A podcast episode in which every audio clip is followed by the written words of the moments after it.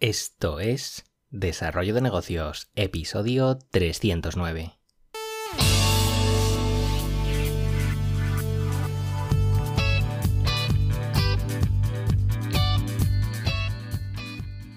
Muy buenos días, ¿qué tal? ¿Cómo estás? Bienvenido, bienvenida de nuevo al podcast Desarrollo de Negocios, el programa donde ya sabes que hablamos de ideas, de estrategias, de oportunidades, de bueno, de todo aquello que puede ayudarte, inspirarte a crear y mejorar tus propios proyectos.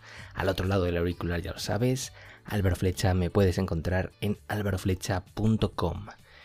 Y bien, hoy volvemos a hablar de, un tema interesante que tiene que ver con, con el contenido, porque al final nos estamos viendo un poco saturados por, las plataformas donde podemos publicarlo.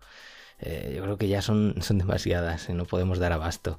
Eh, ¿Hasta qué punto hay que publicar todo nuestro contenido en todas y cada una de estas redes? Pues esta es un poco la eterna duda que, muchos tratamos de resolver y la verdad es que creo que no hay una respuesta única ni verdadera, porque al final, como en casi todas las cosas del mundillo del marketing, quizá lo más acertado sería decir depende. Depende que es el comodín, el comodín del público, pero es que es verdad. Pero también hay que tener en cuenta una cuestión a mayores que muchas veces eh, se pasa por alto.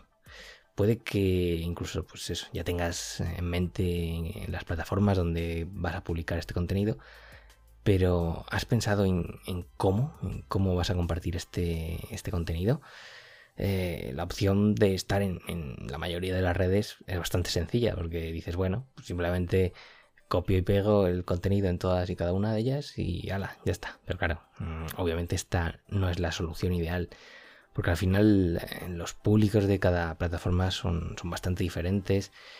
Y, y, aún más importante, su forma de consumir el contenido, pues claro, cada plataforma es única. No es lo mismo un tweet que un vídeo de YouTube. Y, un caso bastante típico y en el que nadie parece ponerse de acuerdo y yo también le estoy dando vueltas es en el tema de, aprovechar los podcasts para republicarlos en YouTube. Eh, la audiencia se comporta de forma pues completamente distinta al mundo del podcasting y eso puede afectar al, rendimiento de nuestro canal de YouTube si, si ya lo estamos mm, poniendo en marcha. Piensa que al final tú como oyente de podcast pues mm, somos mm, digamos más pacientes. Yo al menos así lo veo y me considero más paciente como, oyente de podcast que como eh, espectador de vídeos de YouTube. Eh, al final digamos que solemos escuchar, yo por lo menos por los episodios pues, completos, eh, mientras vamos haciendo todo tipo de cosas. Y es que es una de esas ventajas del, podcast que tiene, que lo podemos escuchar en, todo tipo de situaciones y que nos acompaña y por eso me gusta tanto y a ti también, supongo, porque para eso estás escuchando este. Y claro, en, YouTube la cosa cambia bastante porque tienes que tener cierta habilidad para enganchar también al usuario en, los primeros segundos porque si no se te va a marchar. Eh, esto puede parecer una tontería, pero no lo es. Porque al final YouTube, pues una de las cosas a las que da más importancia es el tiempo de retención de la audiencia. Y tú como usuario piensa que mm, cuántas veces pues mm, empiezas a ver un vídeo y, lo quitas rápido, pasas al siguiente. YouTube es una plataforma que distrae mucho, que, te aparecen vídeos por todos lados, que parece que, que, tienes que andar cambiando sí o sí rápido, que no puedes perder el tiempo viendo algo que no te interesa y y claro, eh, esto pues a la hora de promocionar YouTube los, vídeos pues lo tiene muy en cuenta. Si por ejemplo ya tienes un canal de YouTube y en el que haces tus vídeos, tus cosas y, comienzas a subir pues tu podcast como contenido adicional, pues puede que un mal rendimiento de estos episodios pues afecte a tu canal por completo. Porque piensa que eso, que YouTube busca promocionar contenido que enganche, contenido que retenga al usuario el máximo tiempo posible ahí en la plataforma viendo vídeos como pues esos. Y aquí habría que preguntarse, ¿puede hacer esto tu podcast? ¿Puede retener a la audiencia en YouTube? Que normalmente la mayoría de canales que publican su podcast en YouTube mm, veo que no reciben tampoco demasiadas visitas, al menos en comparación con, el resto de vídeos de esos canales. Y como te digo, pues esto nos interesa si queremos que nuestros vídeos tengan mayores posibilidades de ser promocionados, porque YouTube va a promocionar eso, mm, vídeos que, funcionen. porque si promociona tu podcast y ve que no tira, que la gente pasa de él, pues entonces va a tener en cuenta esto con tu canal y va a decir, pues este canal poco interesa y, va a empezar a dejar de promocionarlos, se nos van a ir al carajo todas las visualizaciones y problemón.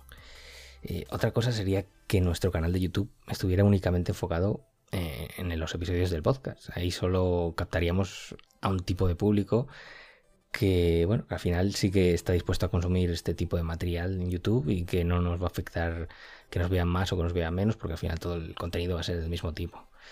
Y aunque como te digo, no hay ninguna regla escrita sobre todo esto que te estoy hablando, hay casos en los que canales que venían haciendo vídeos se han animado a publicar su podcast en YouTube y les va bastante bien.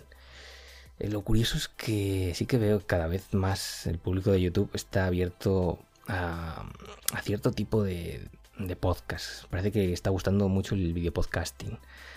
Que al final la imagen manda y la gente que está en YouTube pues quiere ver, quiere ver a la persona ahí en, en vídeo, aunque sea, aunque sea hablando. Pero al final, ya te digo, la imagen manda y yo consideraría, si quieres hacer esto y subir los podcasts a YouTube, pues podrías eh, grabar el proceso en el que estás creando el podcast y así, bueno, mm, yo creo que sería más atractivo para la audiencia.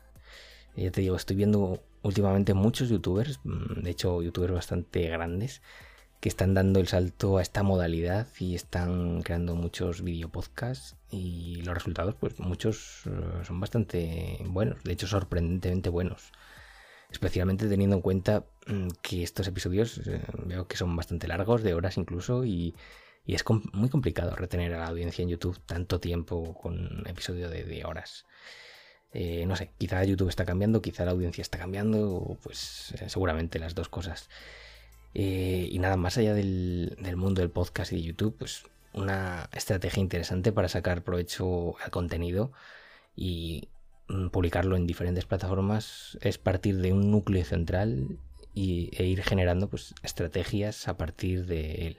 Yo, por ejemplo, te digo, soy muy fan del contenido escrito. Yo empezaría eh, con contenido escrito tipo post para tu página web, y a partir de ese post, pues ya te digo, ahí puedes sacar contenidos de todas las formas y aprovechar además el SEO que va a traer ese, ese, post para, te digo, para posicionar mejor. A partir de ahí, pues mm, ir sacando todo tipo de piezas para otras, para otras plataformas es bastante sencillo, ya pues, sea en formato audio, como en este podcast, porque yo tengo mis artículos escritos y a partir de ellos pues saco este podcast ya te digo, podría sacar vídeos para YouTube si, te grabas eh, en vídeo mejor que mejor que simplemente subir el audio, que eso parece que atrae menos. Puedes sacar de estos pequeños episodios, de estos episodios, pues pequeñas frases para Twitter. Eh, quizá una foto con, un texto que sobre algo relevante que dices en, en, ese post pues para Instagram ya te digo es al final ir poco a poco adaptándolo para cada plataforma y no tirar eso de un copia-pega y, ya está. Eh, una vez decidido el material a compartir, pues la pregunta sería si de verdad hace falta estar o no en todas las redes. Aquí, claro, es una de esas preguntas que ya te digo, no tienen respuesta clara, aunque ante la duda yo te diría que nada como probar para ver qué pasa. No tan solo en, cuanto a resultados, sino también refiriéndonos a, a, cosas como, no sé, lo cómodo que te sientes en esa red social, el tiempo que te lleva a crear dicho contenido, ya que no es lo mismo, pues eso, hacer un tweet que, un vídeo, obviamente. Aquí la cosa va a variar muchísimo. Así que nada, espero que te haya servido esta reflexión sobre el contenido, la distribución en diferentes redes. Creo que para otro episodio voy a traerme, algún tipo de ejemplo de, de cómo podría un contenido ser distribuido en todas las redes y de hecho debería hacerlo en caso práctico y así me animo a empezar en otras redes para que lo veas y, y sea más, más explicativo y más visual. Así que nada, espero que te haya resultado interesante este episodio. Si es así, te agradezco tus valoraciones en Apple Podcast, en Spotify, en Evox, donde sea. Y nada más por hoy, nos escuchamos en el próximo episodio. Un saludo.